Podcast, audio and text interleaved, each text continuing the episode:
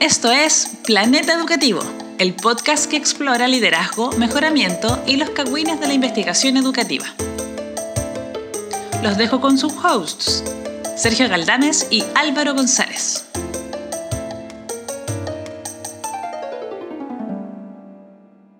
Bienvenidos y bienvenidas a Planeta Educativo. Soy Álvaro González desde Valparaíso, Chile, Sudamérica para el mundo. Y al otro lado de la línea, Sergio Galdames. En Viña del Mar y en otoño. Algo, algo así. No, pues eso es el 21. Ah, pero oye, no, no el otoño falso que tus teorías conspirativas te hacen creer, sino como el otoño real. Hoy día hizo frío en la mañana. Así que bienvenido otoño, bienvenido a, a mi vida. Eh, y Eh. bienvenida a temporada nueva. Temporada nueva de Planeta Educativo, temporada 3, temporada 6 o temporada 2022, lo que usted quiera. Según mi abaco, es temporada 6. Muy bien, temporada 6. Tem- Los fueron 6 temporadas y todos saben que Los, todo el mundo amó la última temporada. Eh, Y, y en Community de- ellos decían que eran 6 temporadas y una película. en- Ojo ahí. y- sí, así que se viene la película de Planeta Educativo. ¡Oh! ¿Te imaginas? el planeta educativo, el planeta final.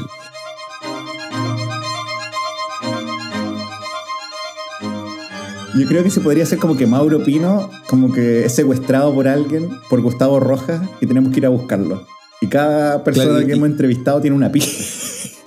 y aparecen distintos personajes que han participado del show. Bueno, para quienes nos escuchan por primera vez, esto es Planeta Educativo, es un podcast supuestamente acerca de liderazgo y educación e investigación, pero también tenemos muchos personajes. Hay una fauna muy rica de Sí. personajes en el podcast. Y tenemos 95 capítulos anteriores para que conozcan esa fauna, ¿ya? personas que amamos y que odiamos y pueden identificarlo ustedes mismos. Mándanos, mándanos sus ideas. ¿Quién, ¿A quién odiamos y a quién amamos en el pasado del planeta educativo?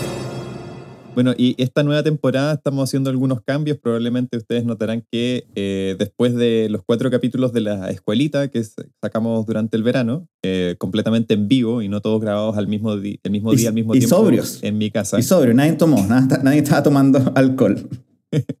Estamos haciendo algunos cambios al podcast. Hemos cambiado el día en que ustedes van a. eh, eh, sus oídos van a escuchar este, este episodio. Eh, nos vamos a cambiar a los días miércoles.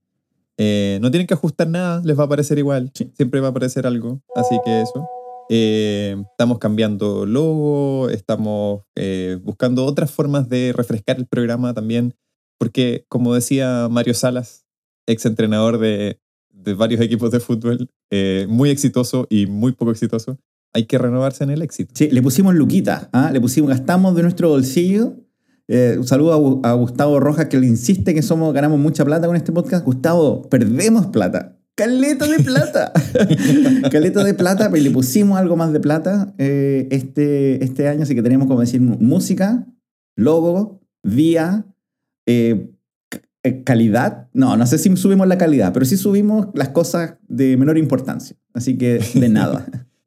Oye, y a propósito de novedades también, eh, quiero hacer un, un saludo públicamente a mi colega Sergio Galdames por ser el número uno. Que metan un efecto de sonido, efecto de sonido ahora, algo así. Número uno de qué, Álvaro? Número uno de. Número uno de los, de los, eh, de las de los investigadores que se adjudicaron Fondesit de postdoctorado. Sí, yo he sido muy privado con esto, sé que no lo he contado, pero yo postulé un fondo, tú también postulaste uno una vez, ganaste, yo gané.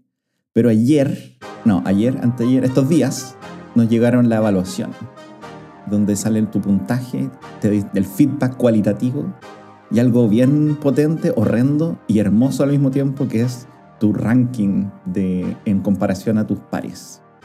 Y sí, salí número uno. ¡Número uno del planeta! ¿Qué del planeta? sistema solar, loco, al menos del sistema solar.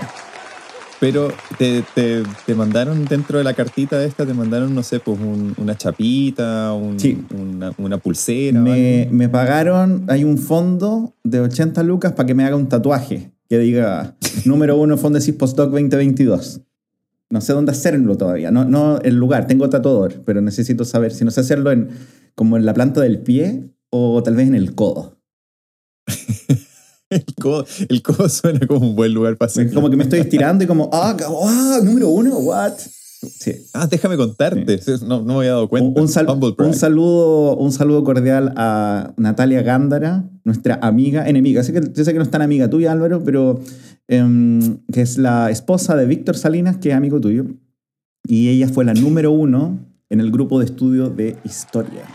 Saludos a Muy Natalia. bien. Felicitaciones, Nati. Lo hiciste. Sí.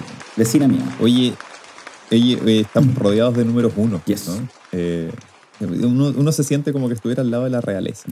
A, a mí me, me dicen el- el- la reina Isabel. Me han dicho así.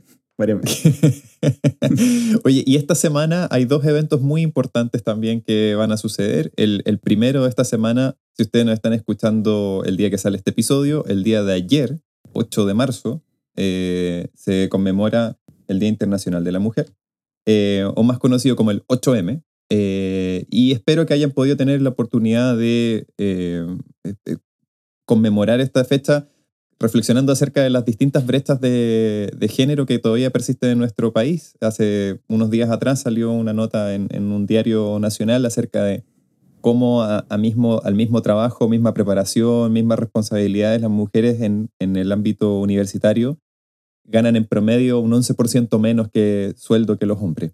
Eh, así que tenemos harto trabajo que hacer por delante para, para impulsar la equidad. Hablando de trabajo que hay que hacer por delante, me encanta esta época porque la- las universidades o los centros de estudio hacen sus conferencias y cada año aún me sorprende que en muchos lugares, muy cerca de nosotros, no tan cerca de nosotros, pero muy cerca de nosotros, todavía se hacen conferencias en honor a las mujeres, celebrando el Día de la Mujer, para hablar de cosas de mujeres, por hombres. Todos los key speakers son hombres, modera un hombre, no invita a mujeres. Es lo máximo, es lo máximo. Queremos celebrar a las mujeres cuando, a través de estos hombres que van a criticar el tema de, de género en Chile. Bienvenidas, no, invitamos mujeres, pero invitamos hombres, pero, pero ustedes saben que las queremos. Ridículo. Sí, obvio, obvio, sí, no, no- no las, no las miramos en menos para nada. Eh, así que eso, en vez de meter la pata y, y dárselas, de, dárselas de listo, pregúntele a sus colegas Hay mujeres caleta. qué puede hacer. Hay caleta de gente muy, para ayudarle? mujeres muy talentosas. Lejos, Pregúntele. lejos.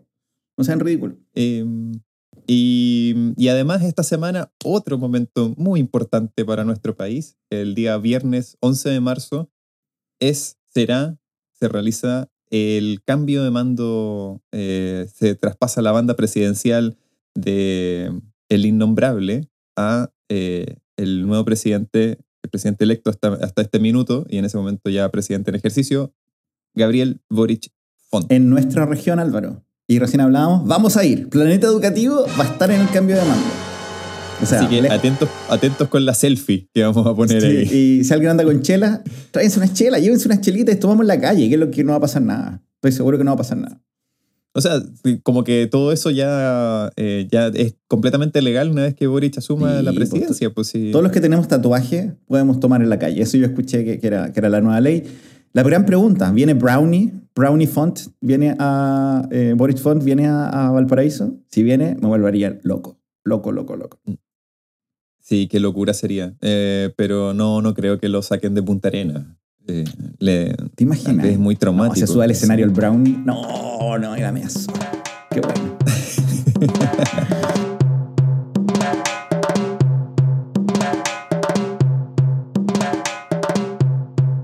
Oye, digamos un poquito de mm, cómo se viene esta temporada. Hicimos unos cambios como estructurales. El- si este es tu primer capítulo de Planeta Educativo y dices, chuta, ¿qué estoy haciendo acá?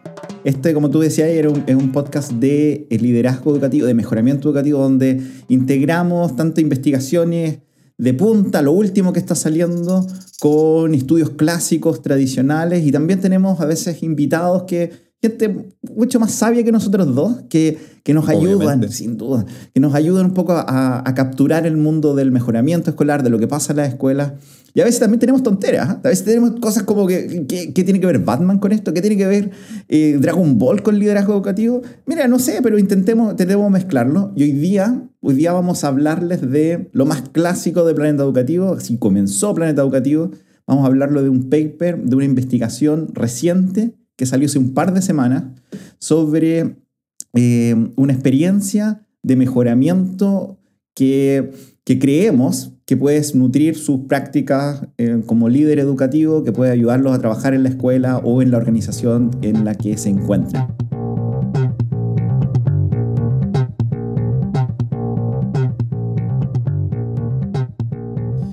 Bueno, vamos con eso.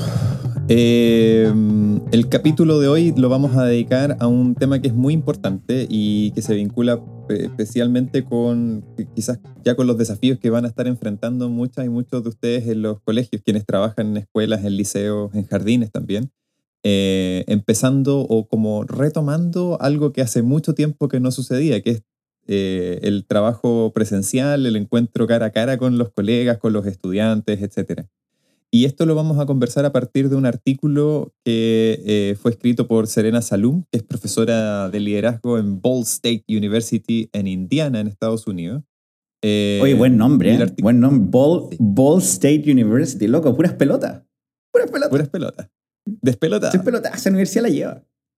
A, todo esto, la universidad está en, el, en Indiana, cerca de Indianápolis, y no pude evitar acordarme de los Indiana Pacers y Reggie Miller. Sí. Qué grande. y yo pienso en Parks and Recreation, una de las mejores series de todos los tiempos que está también en Indiana. Véala. y el, el, capítulo, o sea, el, paper, el artículo se llama eh, Construyendo Coherencia, una investigación sobre eficacia colectiva, contexto social y cómo los líderes dan forma al trabajo de los profesores. Este buena, buena traducción, Álvaro. Álvaro está traduciendo en vivo y le quedó bien, le quedó bien, sí. Eh, eh, este artículo, por supuesto, está en inglés, pero nosotros vamos a hacer el comentario ahora en español, así que no se asusten. Sí, bueno, contarles eso, que este artículo, si esto es tu primera vez, este artículo lo vamos a comentar y lo vamos a poner en la página de Planeta Educativo para que lo puedas leer y tú también puedas como llegar a, a tus conclusiones, a tus interpretaciones. Esperamos que lo que digamos, vamos a hablar ahora te, ayude, pero, pero no te quedes ahí, ¿ah? tú eres más que nosotros. bueno, el artículo parte con, una declaración súper interesante. Hay, hay toda una línea investigativa acerca de eficacia colectiva eh, y cómo la eficacia colectiva se vincula con el logro de aprendizaje de los estudiantes. Eh, y la autora, eh, Serena, uy, Serena como Sailor Moon, acabo de pensar en eso. Serena Morena de Los Simpsons. la, doctora Salum se mete en esta, en esta idea y empieza a hacer una descripción súper interesante acerca de qué es eficacia colectiva, que es un concepto que viene de la línea de psicología sociocognitiva y particularmente fue desarrollado por uno de los próceres de la psicología social en el mundo, el canadiense y amigo personal de Planeta Educativo. Amigo de nosotros. Albert, Albert Alberto, él insiste que yo le diga Alberto. ¿ah? Y Real Story, esto es verdad, cuando éramos mucho más yogurines tú y yo, Álvaro, conocimos a Alberto eh, Bandura. Casi tomamos unas chelas con él, más o menos, más o menos, algo así. ¿Sí más o menos, más o menos. El año 2009. 2009 Sí. El lugar, Ciudad de Guatemala. Eh, fuimos al, a un congreso de la Sociedad Interamericana o Iberoamericana de Psicología, ya me acuerdo cómo es, es Intero Iberoamericana. La CIP. Eh, la CIP eh, en Guatemala, eh, auspiciado gentilmente por uno de los primeros Fondesit que, que se, adjudicó nuestro maestro gurú Luis Ahumada de la Católica Valparaíso.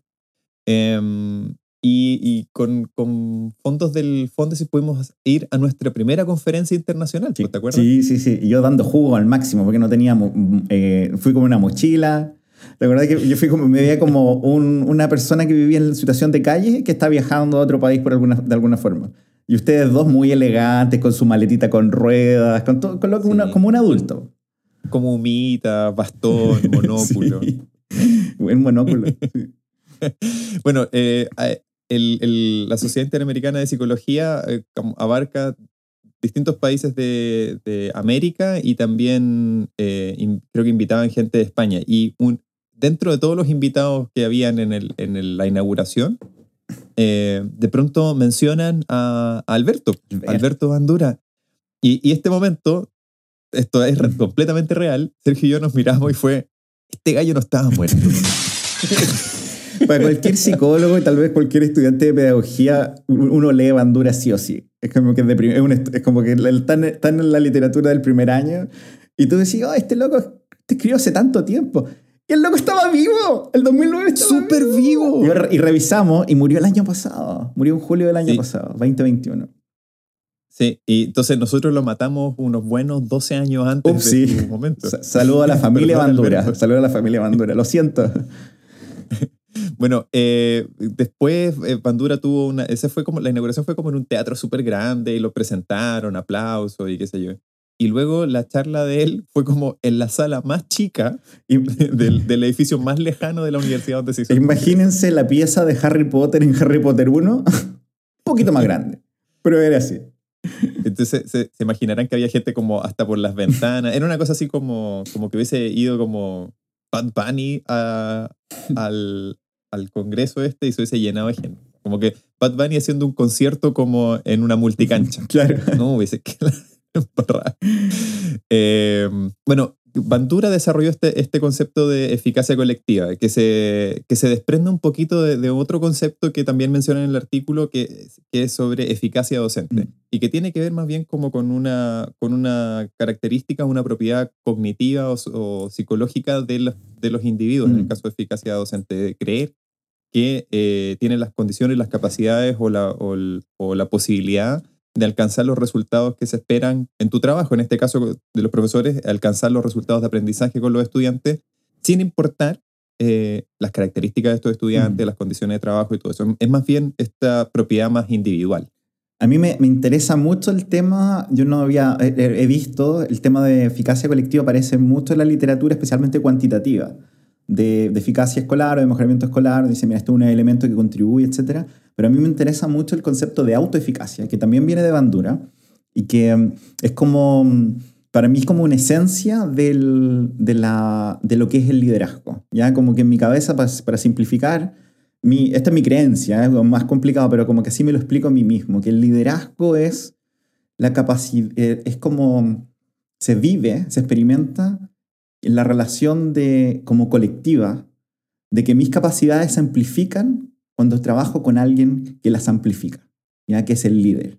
¿ya? El, hay una, eh, inspirado en la película favorita de Jimena Galdames, Matrix 4, que sé que le encanta, que la fue a ver al cine, así, pero corriendo, corriendo fue a ver esa película porque le encanta. Llegó apenas, apenas. Apenas, y como que la disfrutó al máximo, no se ha quejado nada, que fue mala.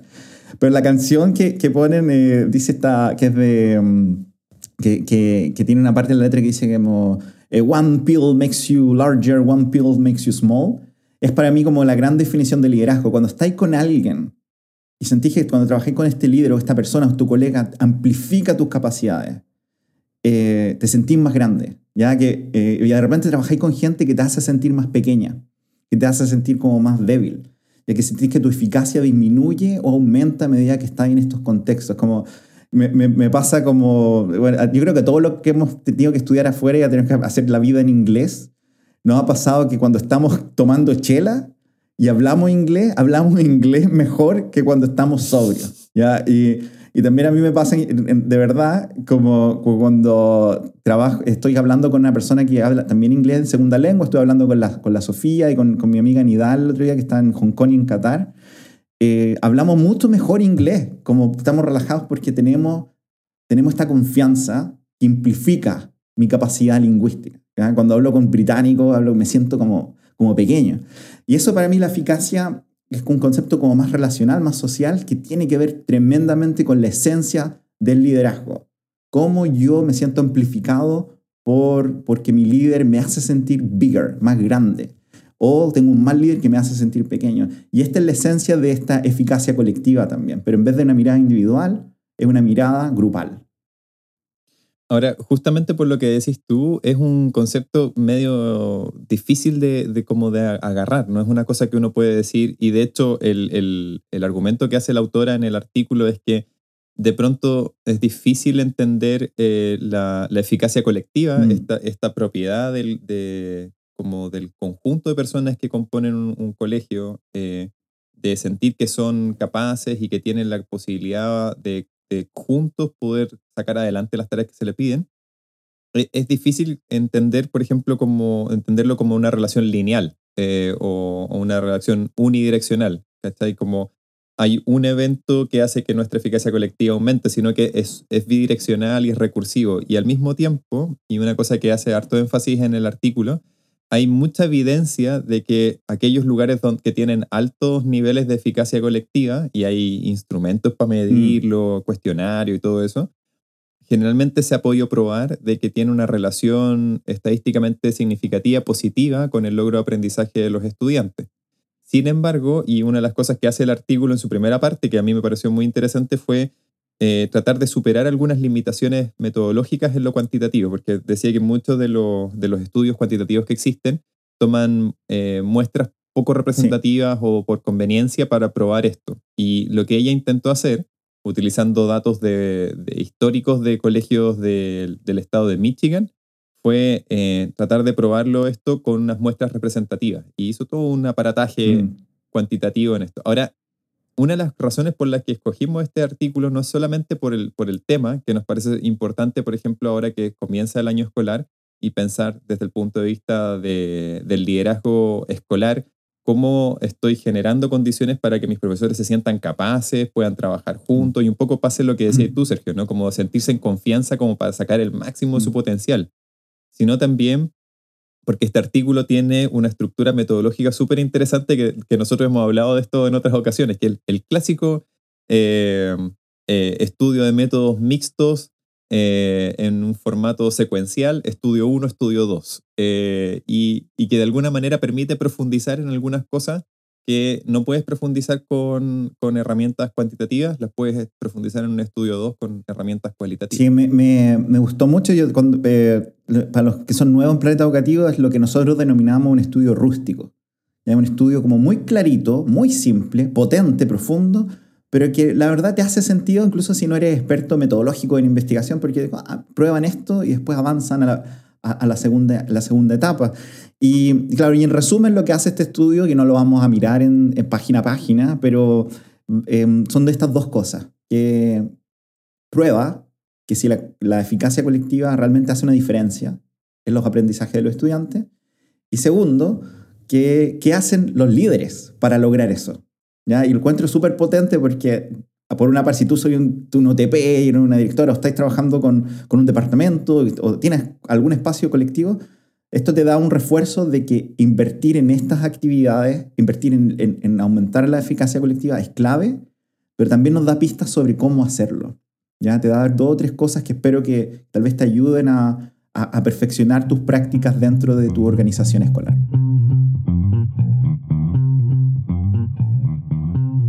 Bueno, del estudio cuantitativo y donde ya la autora pudo probar que existe esta, que se mantiene esta, esta relación entre eficacia colectiva en los colegios y el logro de aprendizaje de sus estudiantes, ya se hace la pregunta, ok, la relación está probada, pero ¿qué es lo que hace que la eficacia colectiva ah, eh, esté presente o más presente o menos presente en distintos colegios? Y para profundizar en eso, escogió dentro de toda la muestra dos colegios que tuvieran características muy similares, eh, tanto en términos como de conformación del estudiantado y un montón de cosas, pero que tuvieran algunas diferencias, principalmente eh, diferencias en los niveles de eficacia colectiva y algunas diferencias no tan grandes, pero igual alguna diferencia en el logro de sus estudiantes. Y escogió dos colegios del distrito de Springfield. fue lo mejor, fue lo mejor esta parte, porque tú sabes que está eh, el superintendente Chandlers detrás de Totalmente. Todo el rato, todo el rato. Así que, mm, pero sí, pues, Jeremías Springfield debe estar orgulloso de todo esto. ¡Oh, qué bueno! ¡Skinner! Ay, qué bueno. Hace rato que no veo los Simpsons, voy a ver los Simpsons. El otro día vi ese, ese como un clip de cuando lo invita a comer hamburguesas al vapor y una aurora boreal. Bueno, eso será, para otra, será para otra ocasión. O para esto, hablemos solo de eso. Hablemos solo de ese capítulo. Dejémoslo hasta acá, ¿no? Sí, cacharon. Cacharon la, la onda. Bueno, lo, interesante es que estos son dos escuelas públicas que, por, por la descripción que aparece en el artículo, las tablas, los números que muestra y todo eso, no, no son muy distintas a los colegios que, que uno encuentra, colegios públicos que uno encuentra en Chile son colegios de un tamaño que nosotros podríamos decir como mediano a grande, no sé, pues de 250 a 300, 400 estudiantes. Em, y, y, además eh, son colegios que tienen una alta, en este caso, concentración de estudiantes que tienen beneficios sociales, por ejemplo, que reciben alimentación escolar, hay una alta concentración de estudiantes migrantes también, eh, que son cosas que se están produciendo también en colegios como, como los públicos como los que tenemos en Chile. ¿no? Entonces, mm. es interesante que eh, ella compara estos dos casos eh, y se pueden hacer entrevistas, observaciones de lo que pasa adentro para tratar de entender por qué en un colegio la eficacia colectiva es mayor que en otro. Sí, como un paréntesis tal vez para las que nos están escuchando, como ¿Dónde estás trabajando? Hemos hablado de esta eficacia colectiva. Como, ¿Te sientes que hay eficacia colectiva? ¿Sientes que tienes las capacidades para hacer las cosas y que tus colegas sienten que como organización, como colectivo, tienen esto o no? ¿Ya? Y a mí mientras leía esto pensaba en eso, porque yo he estado en lugares, no voy a decir nombre, pero no, no, es nada de, no hay nada crítico lo que voy a decir, pero eh, cuando era más, más yogurín en mi carrera, he trabajado en lugares donde los profesores, los docentes eh, se sienten la raja. Entonces somos los mejores. Y eso marca muchos otros elementos de, por ejemplo, alta expectativa sobre los estudiantes, sobre la familia, dónde van a llegar, etc. Pero también mi práctica como docente, cuando me esfuerzo, ¿no? Trabajé en un instituto profesional y, y sentí cuando llegué, fue muy poquito, fue un par de meses, que mm, había baja eficacia colectiva. Como que, bueno, ¿sabes qué? se hace lo que se puede nomás. Pues. Como que no le pidáis a estos chicos eh, que, que, que no saben leer, no saben nada. Era como, como que había una idea de tirarnos para abajo. Y he trabajado en lugares donde se cree la raja. Como somos los mejores y por lo tanto tenemos que ir más allá, etc. Y, y es interesante mientras avancemos en esta discusión como, como considerar dónde están ustedes hoy día, porque puede moderar harto de lo que, sobre lo que pueden hacer. Sí, y creo que es importante, pensando en lo que planteas tú, de no caer en eso, que lo que yo pienso que son falsas dicotomías entre eh, eh, es, primordial que los estudiantes aprendan o que se sientan bien. la, lógica sería que pudieran hacer ambas cosas al mismo tiempo, o sea, que se puedan masticar chicle y caminar al mismo tiempo. Eh, y, y, una cosa que la autora encuentra en estos colegios es que en uno de los dos colegios, el que tenía mayor eficacia colectiva, era posible hacer eso. O sea, era mm. posible que la gente, no solamente los estudiantes, sino también los profesores, se sintieran bien, se mm. sintieran satisfechos con su trabajo y también tuvieran una preocupación por los resultados. Eh, mm. Una de las cosas que quizás nos va a afectar harto en, en este como reinicio de, de, clases como de manera más tradicional, en formato presencial, y eso es cuánto vamos a ir incorporando en nuestros colegios de estas nuevas preocupaciones que se hicieron más evidentes en pandemia, por, por respecto del bienestar, respecto de las relaciones sociales, etcétera, sin que eso signifique olvidarse o renunciar a que nuestros estudiantes y también nuestros profesores aprendan y sigan desarrollando habilidades y capacidades. Em, y hay ciertas cosas que la autora encontró que ayudaban a que eso fuese más fácil o se produjera de manera más sencilla. Una cosa que me llamó mucho la atención y que tal vez como, es como el único dato que no tiene necesariamente que ver con liderazgo, pero ella mencionaba que el colegio que tenía mayor eficacia colectiva también era un colegio un poco más chiquitito. Entonces mm. hacía el punto de que las relaciones sociales tal vez eran un poco más densas porque la gente estaba como más obligada a trabajar juntas. Sí. Eh, pero todas las otras cosas que encuentran, no sé si a ti te pareció lo mismo, Sergio, apuntaban mucho a cómo, justamente como decía el título, cómo los, los líderes, las directoras de estos colegios generaban coherencia entre las expectativas y los recursos y la organización y al mismo tiempo eh, le daban forma al trabajo de los profesores para poder sostener esa coherencia.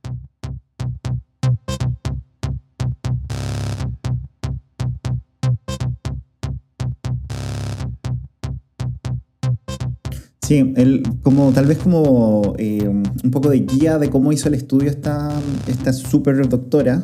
Eh, ella tiene aparte, hace un, lo que a mí me gustó mucho y donde me centré en mi lectura es que hace un bonito marco teórico, como muy, muy cuando digo bonito es como, como que es muy preciso, como que, porque hablar de, de eficacia colectiva, puede hablar libros, hay libros de esto, pero lo resume muy bien en cuatro elementos. Y después toma esos cuatro elementos y ve en el estudio cualitativo si es que hacen sentido o no, y ahí como que focaliza y profundiza y dice, mira, esto es lo que funcionó acá.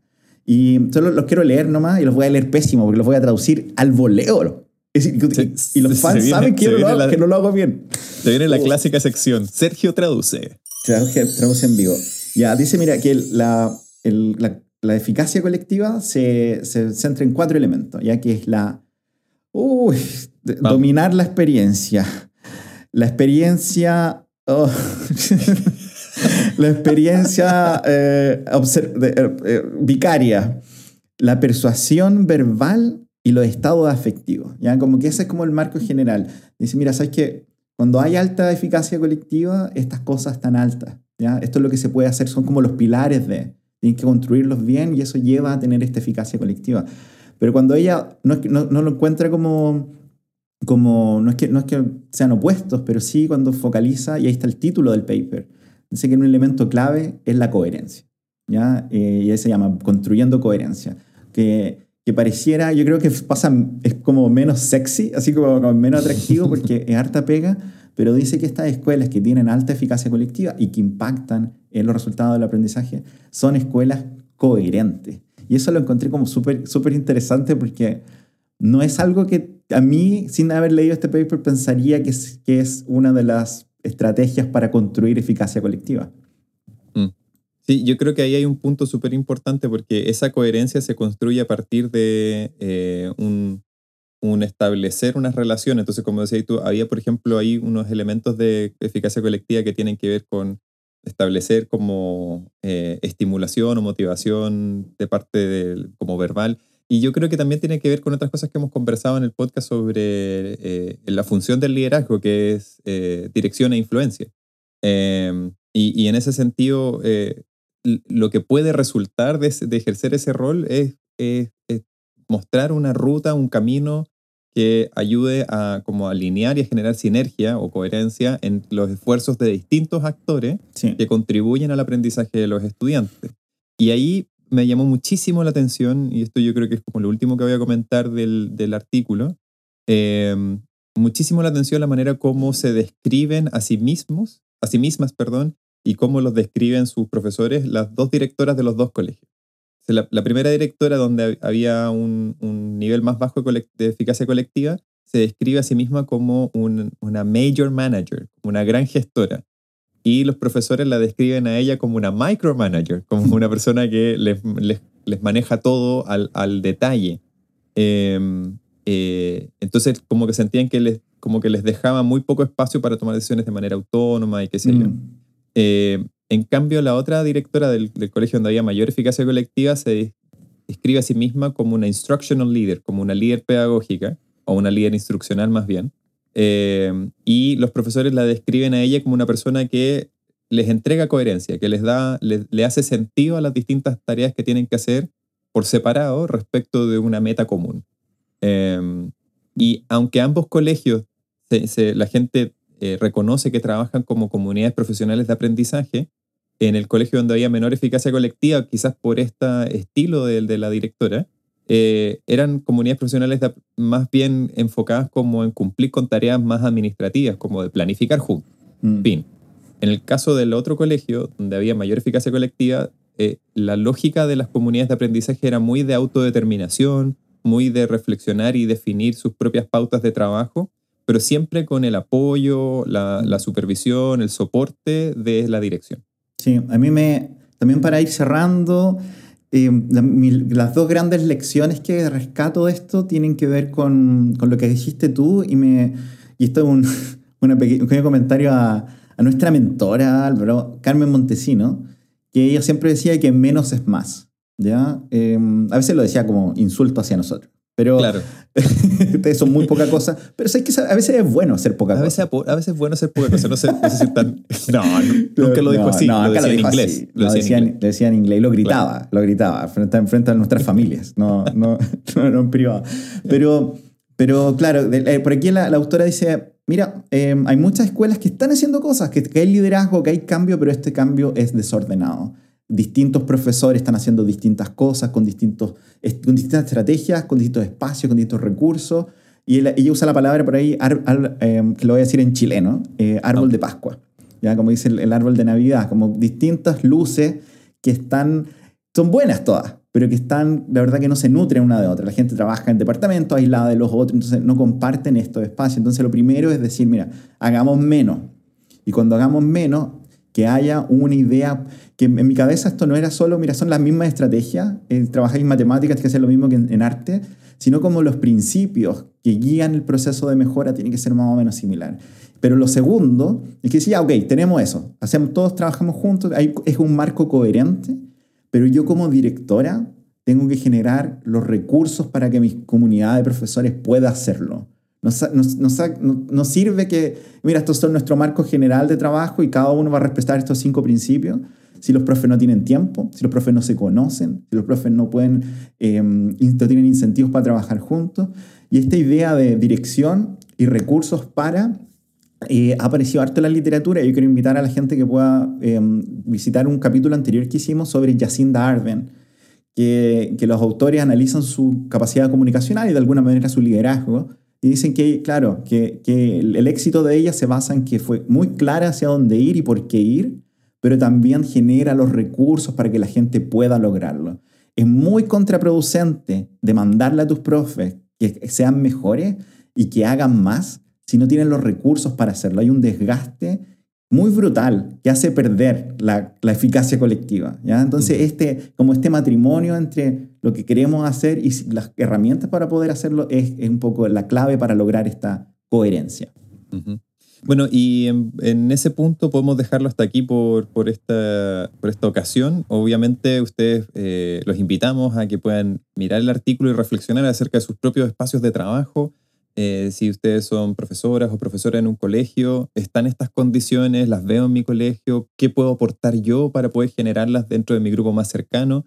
Si ustedes son directivos, directivas escolares, eh, de qué manera estoy modelando estos espacios de trabajo más colectivo, cómo estoy apoyando a mis profesores, qué, qué cosas les estoy comunicando.